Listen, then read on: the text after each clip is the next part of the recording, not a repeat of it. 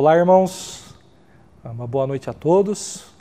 Né, caso você está vendo em outro momento do seu dia e não pôde acompanhar com a gente no domingo à noite, bom dia, boa tarde, boa noite. Né, e é muito bom saber que, em meio às possibilidades que o nosso tempo nos dá, ah, eu, posso, de, de alguma maneira, né, a nossa igreja, a gente como liderança, ah, estar podendo servir você e sua família de alguma maneira. Né? Certamente nada supera, nada substitui nós estarmos juntos aqui né, para celebrarmos o nosso Deus ou ah, dentro de uma casa onde a gente pode estar orando uns pelos outros. Ah, mas é o que Deus tem permitido para a gente hoje, né? Mesmo tendo gravado, e aí junto com o pastor Roni, né, mais de 60 devocionais, né, eu particularmente tendo gravado já uma mensagem, uh, todo sábado, estando aí com os adolescentes e com os jovens no aquele programa Zoom, né, de reuniões virtuais, uh, fazendo meu soma virtual. Uh, é uma, isso aqui é uma tarefa bem difícil de se realizar.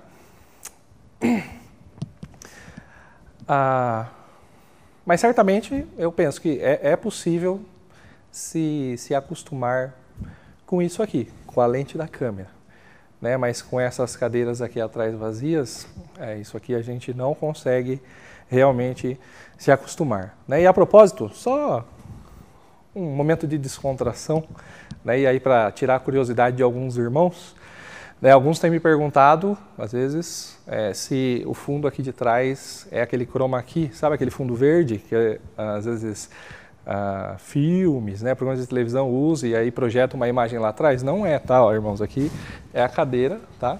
Nós estamos gravando realmente na igreja, o Diego está aqui, o, o pastor Roni está ali, tá? E nós estamos na igreja gravando, é a igreja mesmo. É que quando estávamos gravando durante o dia, às vezes você viu o movimento pelas janelas lá fora, né?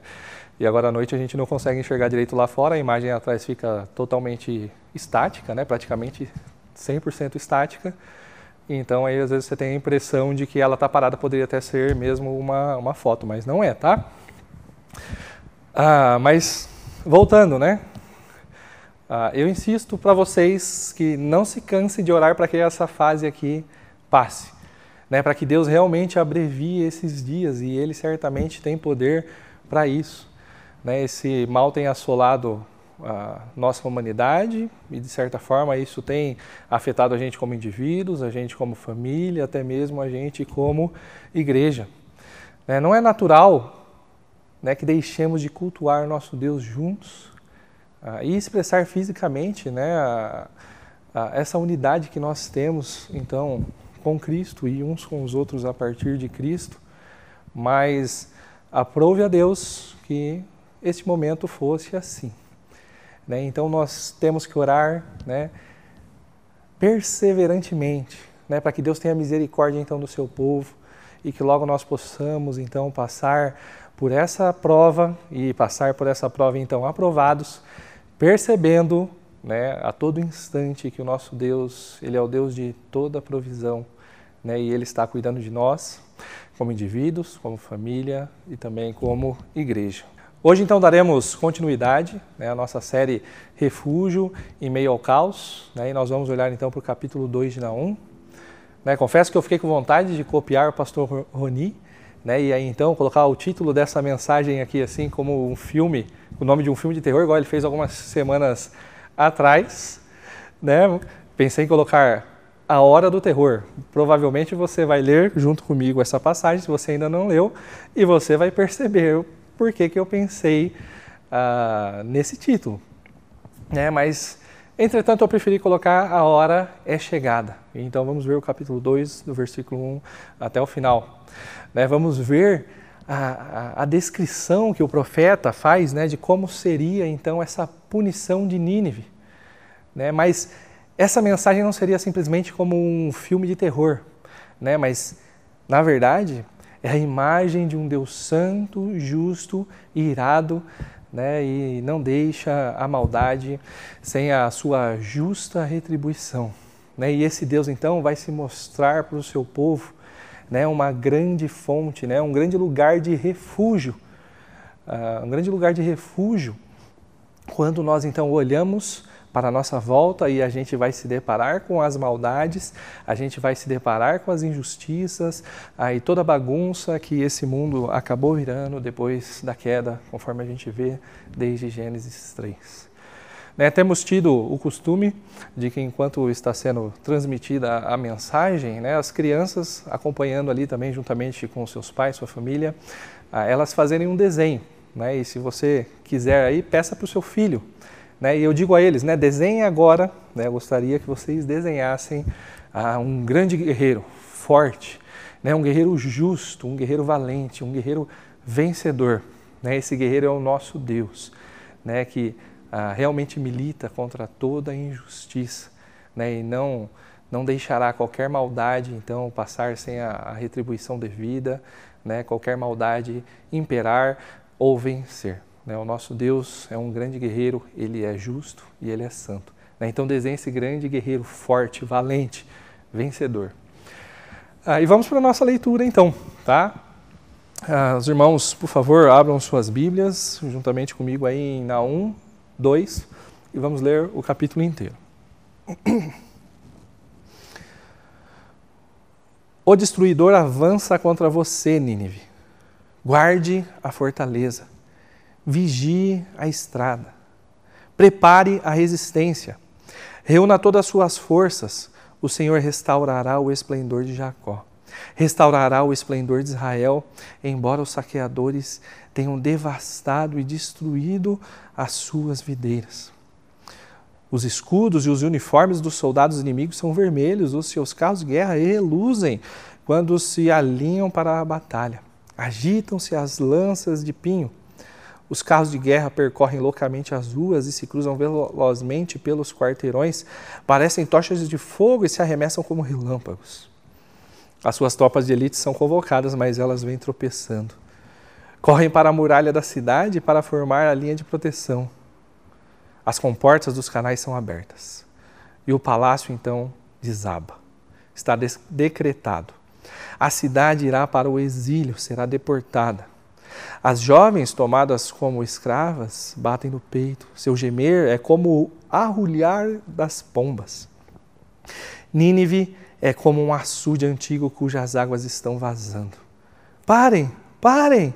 eles gritam, eles gritam, mas ninguém sequer olha para trás. Saqueiem a prata, saqueiem o ouro. Sua riqueza não tem fim e está repleta de objetos de valor. Ah, devastação, destruição, desolação. Os corações se derretem, os joelhos vacilam, todos os corpos tremem e o rosto de todos empalidece. Onde está agora a toca dos leões? o lugar em que alimentava os seus filhotes, para onde ia o leão, a leoa e os leõezinhos, sem nada temer. Onde está o leão que cava o bastante para os seus filhotes, estrangulava animais para as suas leoas e enchia suas covas de presas e suas tocas de vítimas? Estou contra você, declara o Senhor dos Exércitos. Queimarei no fogo os seus carros de guerra e a espada matará os seus leões. Eliminarei da terra a sua caça e a voz dos seus mensageiros jamais será ouvida. Como uma pessoa ela pode se mostrar, né, aí por meio da sua vida, por meio das suas atitudes, né, como sinônimos de maldade. A hora que você pensa naquela pessoa, automaticamente você pensa em maldade. Em nossos tempos, nós temos alguns exemplos. Né, em nosso contexto brasileiro recente, né, pode vir à sua cabeça, por exemplo, o, caso dos Nardones. Né, se você for um pouquinho mais para trás na história, um pouquinho mais antigo que este caso, nós temos o caso da Suzanne von Richthofen. Né, talvez, se a gente for partir para uma história mais geral, né, e talvez a, o maior símbolo de maldade que a gente tem na nossa história recente, né, viria à nossa cabeça certamente o nome de Adolf Hitler. Né, ao mencionarmos esses nomes, ah, como ah, ah, automaticamente né, ah, já associados né, esses nomes às maiores atrocidades. Né, suas vidas elas ficaram intimamente ligadas às coisas extremamente perversas. Como temos visto né, desde que iniciamos os nossos estudos, né, os assírios eles era, realmente eles eram cruéis. Né, a sua capital, Nínive, era o símbolo de toda a maldade. Talvez para uma melhor compreensão de qual seria o sentido, né, de quando as pessoas ouviam o nome, o nome de Nínive, ah, é, eu posso tentar dar um exemplo um pouco mais próximo. Mas, por favor, né, ouçam, claro, nas suas devidas proporções. Pense ah, em uma cidade que ela é símbolo de poder, ela é o centro do poder da sua nação. Né? Positivamente, ela é uma cidade muito bela. Né? A sua arquitetura é deslumbrante, é imponente. Mas essa cidade ela é símbolo de corrupção e tem sangue de muitas pessoas em suas mãos. Né? Por acaso você consegue dar um palpite de que cidade eu estou falando? Né? Quando nós pensamos na capital do nosso país, Brasília, automaticamente a gente vai associar é, esse nome a coisas similares. Né? É o centro de poder do nosso, do nosso país. Eu nunca fui a Brasília, ainda, pelo menos, né? mas foi uma cidade projetada por Oscar Niemeyer. Né? E dizem que principalmente a região do Planalto né, é realmente muito bonita. Mas de imediato a gente já liga também o nome dessa cidade à corrupção. Né? E certamente quando nós estamos falando do sangue nas mãos, ah, não é exatamente literal, né? mas de maneira indireta. Muitas vidas foram ceifadas né, a partir ah, aí de apropriações indevidas que políticos fizeram aí de dinheiro público ou até mesmo de responsabilidades que foram negligenciadas pelos nossos governantes. Nínive era mais ou menos assim, talvez num nível um, um pouco maior, onde Deus então diria: basta. Só de ouvir o seu nome, né, ah, os seus inimigos eles já pensavam nas maiores perversidades. Eles chegavam a capturar então um inimigo e eles ah, perversamente né, tiravam a pele do corpo inteiro daquele inimigo e colocavam aquele corpo em exposição para intimidar qualquer outro inimigo que então aparecesse. Quando nós olhamos para o capítulo 1, né, sobretudo a partir aí das três mensagens que nós tivemos anteriormente, né, nós podemos ver ah, o nosso Deus sendo apresentado como um grande vingador. Né, e o profeta ele vai unir então de maneira primorosa né, o caráter zeloso de Deus a sua ira, juntamente com a sua longanimidade e também o seu poder. Nessas características, de maneira nenhuma, elas vêm a, a se contradizer, mas elas acabam se complementando perfeitamente. Deus, né, o grande vingador, é capaz então de subjugar toda e qualquer maldade em favor do seu povo. O qual, né, então, ele se relaciona pessoalmente com ternura e com bondade. Então, Deus se mostraria agora em favor de Judá, derramando a sua ira de maneira irreversível sobre a Síria. A partir disso, nós podemos entender então que esta mensagem é de boas novas para Judá, mas é um triste fim para Nínive. E no texto de hoje, né, eu gostaria que nós pudéssemos então analisar duas cenas que estão sendo construídas uh, nesse capítulo, nessa história, sendo anunciadas então pelo profeta. Né? Uh, e a partir delas, a gente então poder reconhecer que a manifestação da justiça de Deus contra a perversidade é fonte de consolo e de temor para o seu povo. Vamos à primeira cena?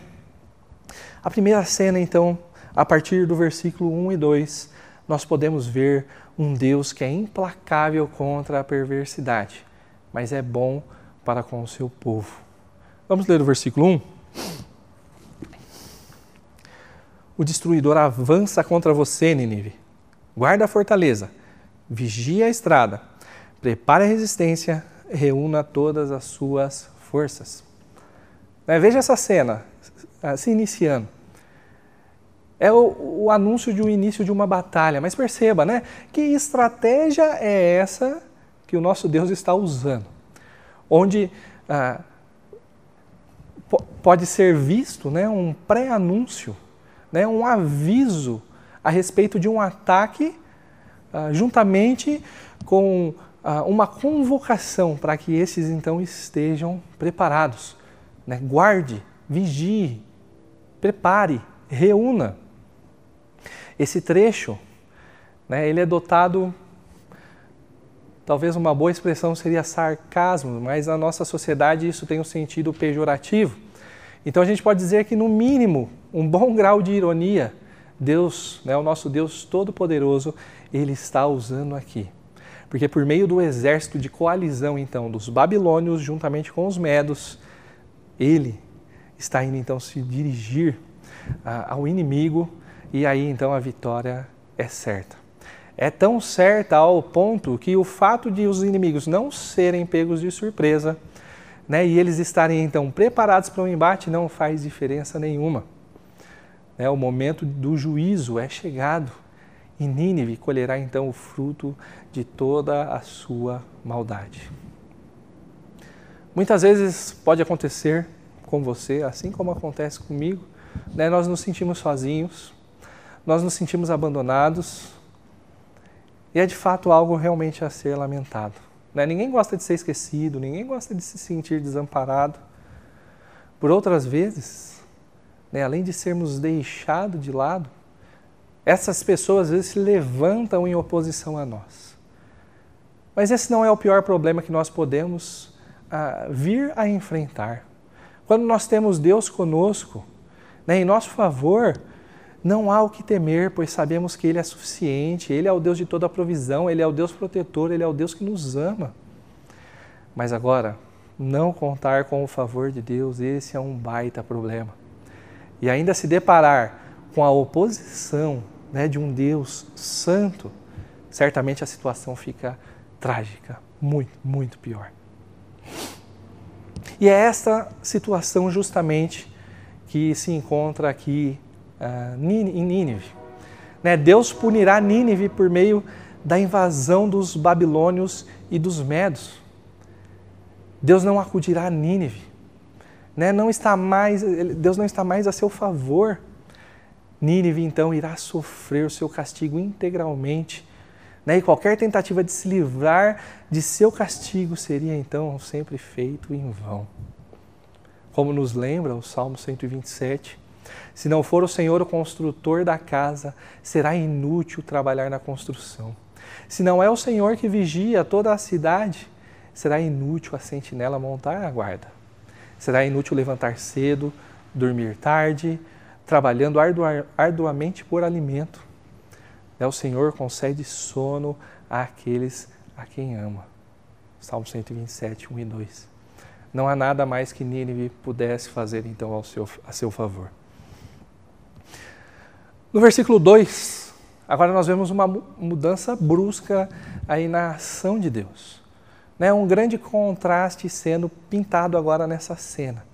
Enquanto no versículo 1 nós vemos a ação de um Deus vingador, irado, nesse ponto nós vemos um Deus eterno, né? um Deus bondoso para com o seu povo, um Deus de graça, de favor, de misericórdia. Vamos ler o versículo 2. Versículo 2 diz assim: O Senhor restaurará o esplendor de Jacó, restaurará o esplendor de Israel, embora os saqueadores tenham de, de, tenham devastado e destruído as suas videiras. Olha essa cena que está sendo pintada. Né? Qualquer pessoa que ouvisse essa profecia durante né, o tempo em que ela foi proferida ficaria simplesmente abismado. Né? Porque Nínive era uma superpotência, Nínive ela era poderosíssima. Né? Ninguém conseguiria conceber a ideia de uma cidade com a fama e com o poder que Nínive tinha poderia vir então a ruir, ser completamente arrasada, simplesmente devastada. Agora, do outro lado, né, nós temos Judá, uma nação muito pequena, uma nação muito frágil, né, extremamente carente, mas segundo o nosso texto, né, o próprio Deus haveria de restaurar o seu povo, independentemente de terem sido saqueados né, e até mesmo as suas videiras, né, os seus sarmentos terem sido destruídos. Né, a versão revista e atualizada vai, em vez de trazer videira, traz essa expressão sarmentos. Né, e sarmentos são os troncos né, pequenos, que ali que vai possuir então os brotos, da onde vão sair os galhos, que vai dar a rama então da videira onde serão produzidos os frutos.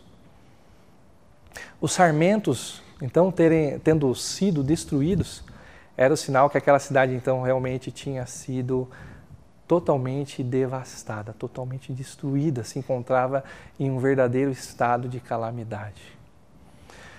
Em meio a essa situação, Judá, né, ao ouvir a, profe a profecia de Naum, ele deveria ter as suas esperanças então renovadas, né, a sua confiança no Deus Todo-Poderoso então firmada, pois a, ação de Deus em favor do seu povo está sempre presente. A, Isaías, né, tempos atrás já havia alertado o povo, falando né, que desde os tempos antigos ninguém ouviu, nenhum ouvido percebeu, olho nenhum viu outro Deus além de ti que trabalha para aqueles que nele esperam. O Deus Todo-Poderoso, ele é implacável contra a perversidade, ao ponto de arrasar com Nínive né? coisa que parecia impossível para aqueles dias. Mas Deus também é poderosamente bom o suficiente para restaurar Israel em todo o seu esplendor. Coisa que seria impossível para as pessoas que vissem Israel naqueles dias. Mas que Judá pôde experimentar em alguma dimensão. Mas juntamente com eles aguardamos o grande dia em que nosso Senhor Jesus reinará de Jerusalém sobre tudo e então sobre todos. Como nós podemos trazer isso então para os nossos dias?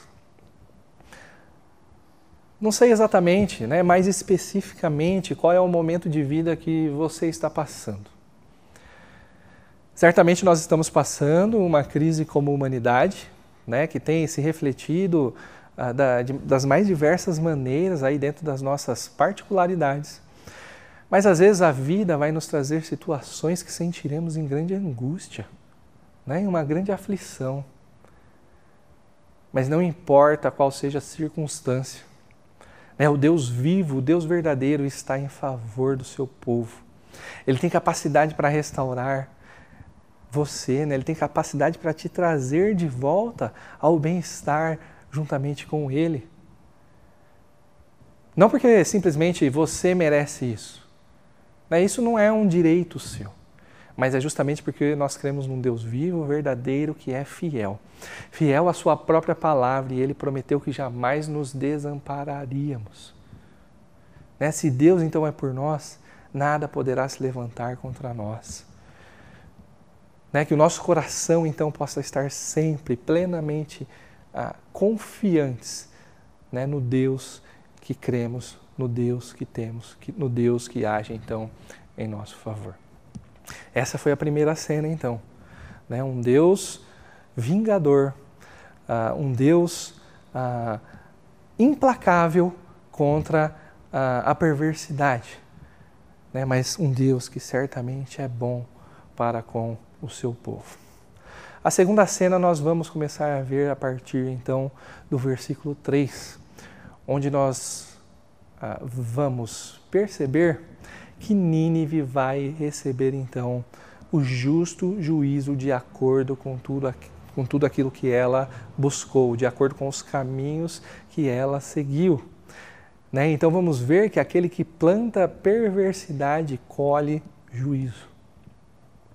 A partir daqui, o profeta inicia uma descrição da manifestação do juízo de Deus contra Nínive. Né? E esta será então uma cena de completa loucura e de uma destruição certamente inevitável. E nos versículos 3 e 4, nós encontramos os escudos e os uniformes dos soldados inimigos são vermelhos, os carros de guerra reluzem quando se alinham para a batalha, agitam-se as lanças de pinho, os carros de guerra percorrem loucamente as ruas e se cruzam velozmente pelos quarteirões, parecem tochas de fogo e se arremessam como relâmpagos. Nesses versículos nós vemos a apresentação desses inimigos. Né, os seus homens eles são grandes valentes, né, que trazem junto consigo a experiência, as marcas de grandes batalhas. Suas roupas, né, e juntamente com as suas ferramentas de guerra, mostram o seu poder né, e a crueldade manchada pelo vermelho do sangue nelas. Seu exército né, era detentor de carros de guerra revestido com metais praticamente impenetráveis e que, acompanhado de seus cavalos velozes, que percorrendo as redondezas da cidade tornavam essa cena vista do lado de dentro como algo estonteante, totalmente aterrorizador. Né, o inimigo a ser enfrentado por Nínive era detentor de um poderio militar simplesmente assustador até o momento, sem precedentes algum. E então no versículo 5 nós lemos: As suas tropas de elite são convocadas, mas elas vêm tropeçando, correm para a muralha da cidade para formar a linha de proteção. Diante disso, a tropa de elite de Nínive então é convocada seus grandes generais, os seus principais estrategistas, os seus maiores guerreiros se, se reúnem então ah, para montar né, a sua defesa a essa altura. Mas a cena ela é tão aterradora que o seu mais bravo valente se estremece de cima a baixo e a cidade simplesmente então agora se encontra perdida. A partir do versículo 6, né, eu quero que os irmãos então prestem atenção juntamente comigo né, em como Deus ele não vai deixar dúvida alguma quanto à sua disciplina, né, pois o inimigo ah, ele é tão poderoso que ah, ele jamais ele poderá se gloriar da forma como Deus conduz toda a situação. Ele deixa muito claro que o que está acontecendo aqui, então, é o juízo de Deus contra Nínive. Nos versículos 6 e 8 nós lemos: as comportas dos canais são abertas e o palácio desaba. Está decretado: a cidade irá para o exílio, será deportada. As jovens, tomadas como escravas, batem no peito. Seu gemer é como o arrulhar das pombas. Nínive é como um açude antigo, cujas águas estão vazando. Parem, parem, eles gritam, mas ninguém sequer olha para trás. A estratégia usada aqui é faz, represar né, os rios que abasteciam a cidade de Nínive. Né, e Nínive ela era famosa por causa dos seus famosos aquedutos. Né, era um dos seus símbolos de glória. Mas o principal símbolo, um dos principais símbolos de glória, então, da cidade de Nínive, vai se tornar a sua principal fonte de ruína. Os inimigos, então, rio acima, represam aquelas águas ah, e no momento certo aquelas águas então elas escoam. E quando elas escoam, elas partem com tamanha violência que as muralhas, as fortificações em volta da cidade, elas cedem, elas vêm abaixo. Nínive possuía uma extensão né, gigantesca de muralhas à sua volta. Era aproximadamente 45 quilômetros de muralha em seu entorno. Né, e as enchentes ah, que foram criadas por conta da estratégia do inimigo, ah, elas contribuem para que aproximadamente 13 quilômetros né, dessas muralhas venham abaixo.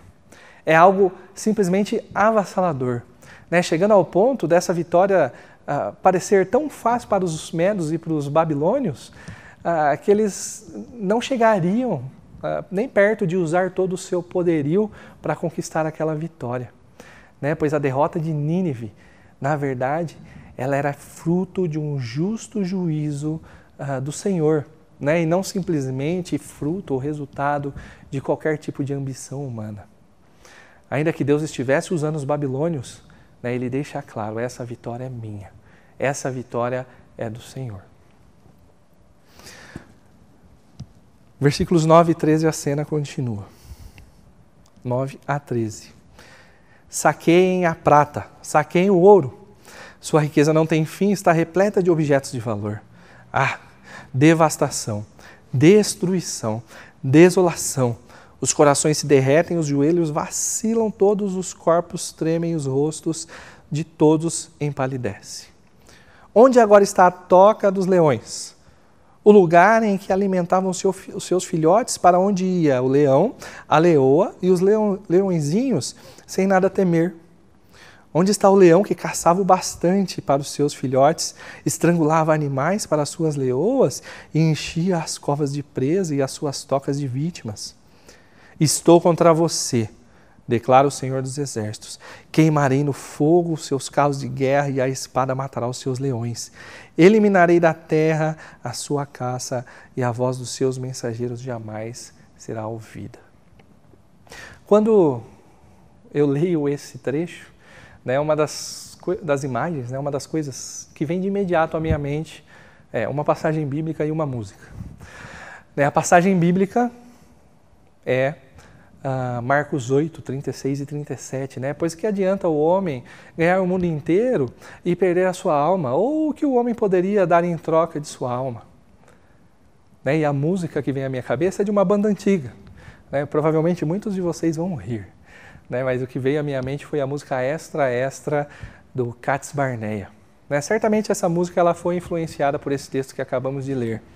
E a música diz né, de um jornaleiro que sai então trazendo uma manchete. O mundo acabará amanhã de manhã.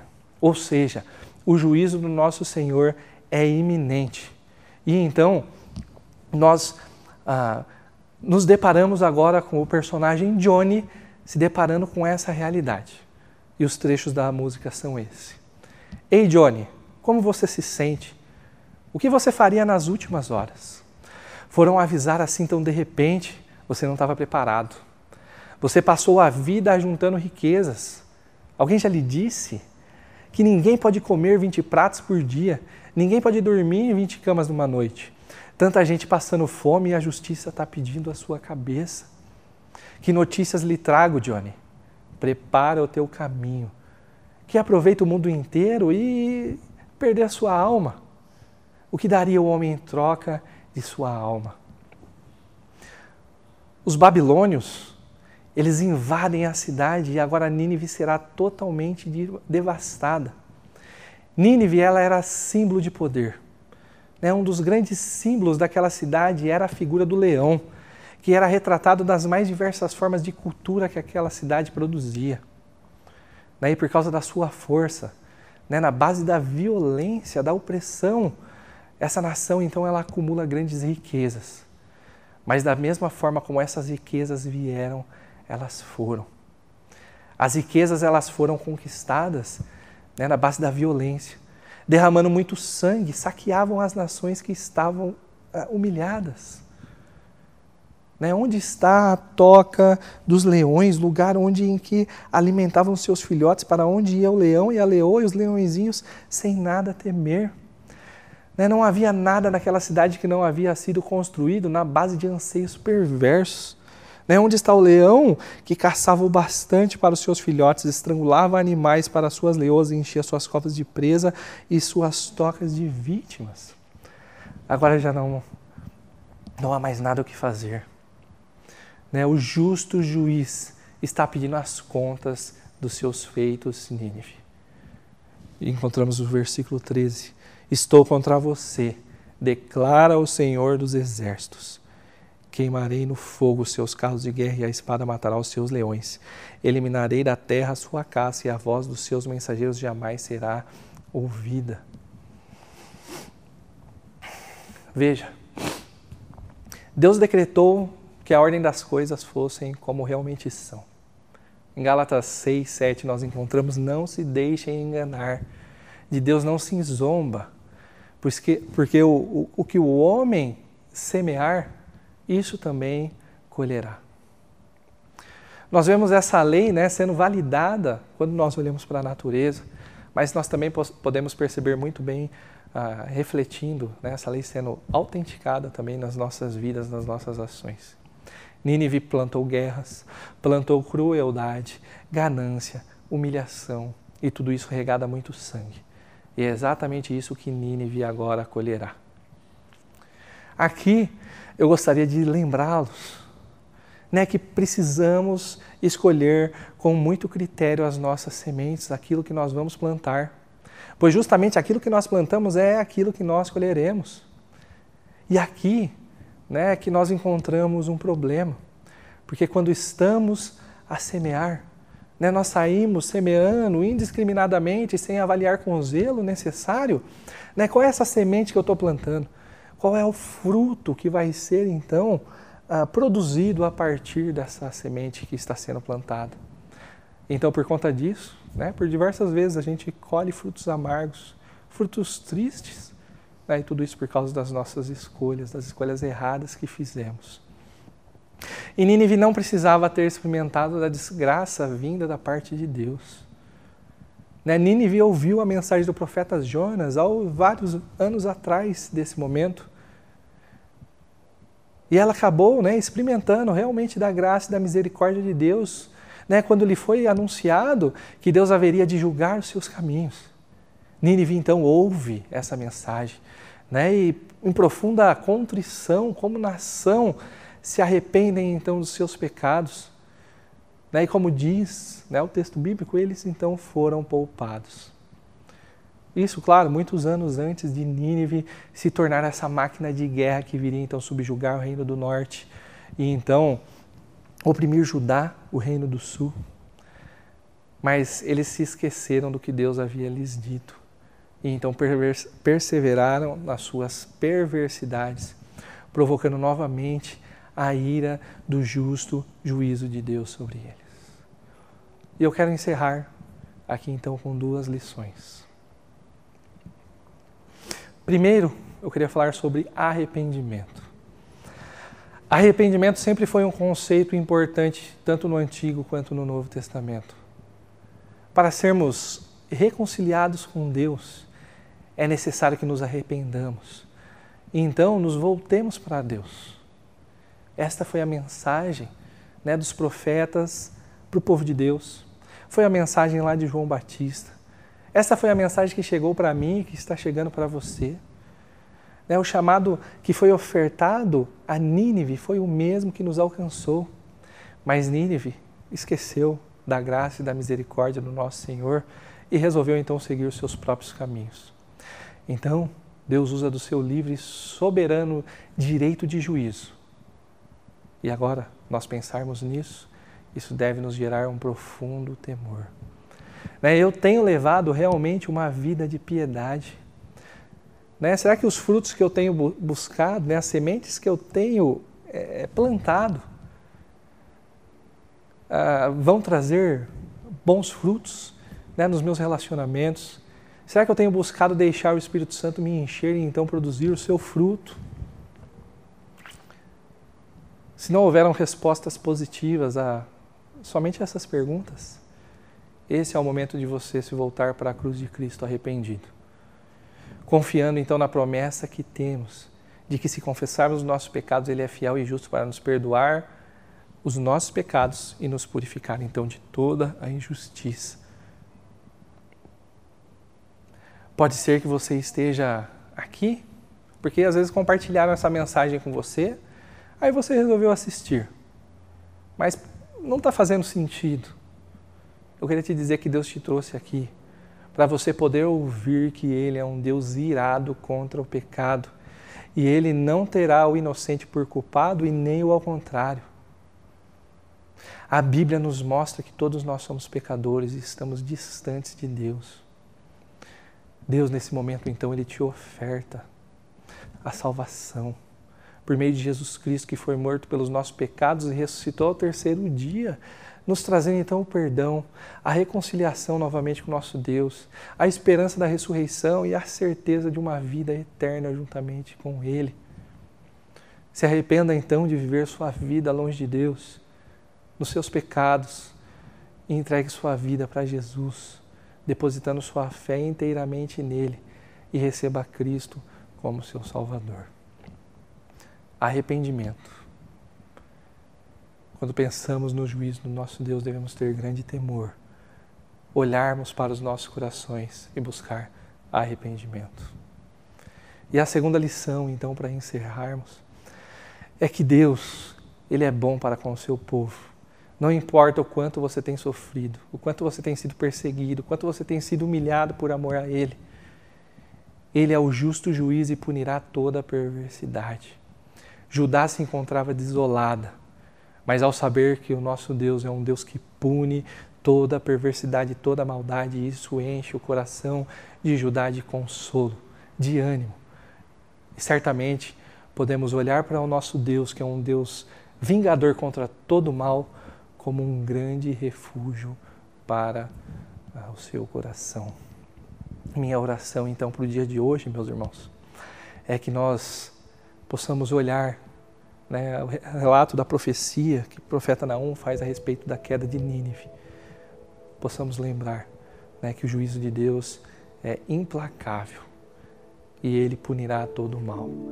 E com o coração cheio de temor, então, nós nos arrependamos dos nossos pecados, né, de levar uma vida que negligencia a vontade de Deus, né, o propósito do qual nós fomos chamados, e buscarmos viver uma vida de santidade, de intimidade com o nosso Deus. Né, e também, diante das calamidades, das tristezas, das adversidades que a vida nos traz, a gente possa sempre se lembrar que Deus está a nosso favor e Ele cuida e Ele é bom para com o seu povo. Vamos orar? Pai, muito obrigado pelo dia que o Senhor tem nos dado. Mais uma vez, Sua graça e Sua misericórdia sobre nós.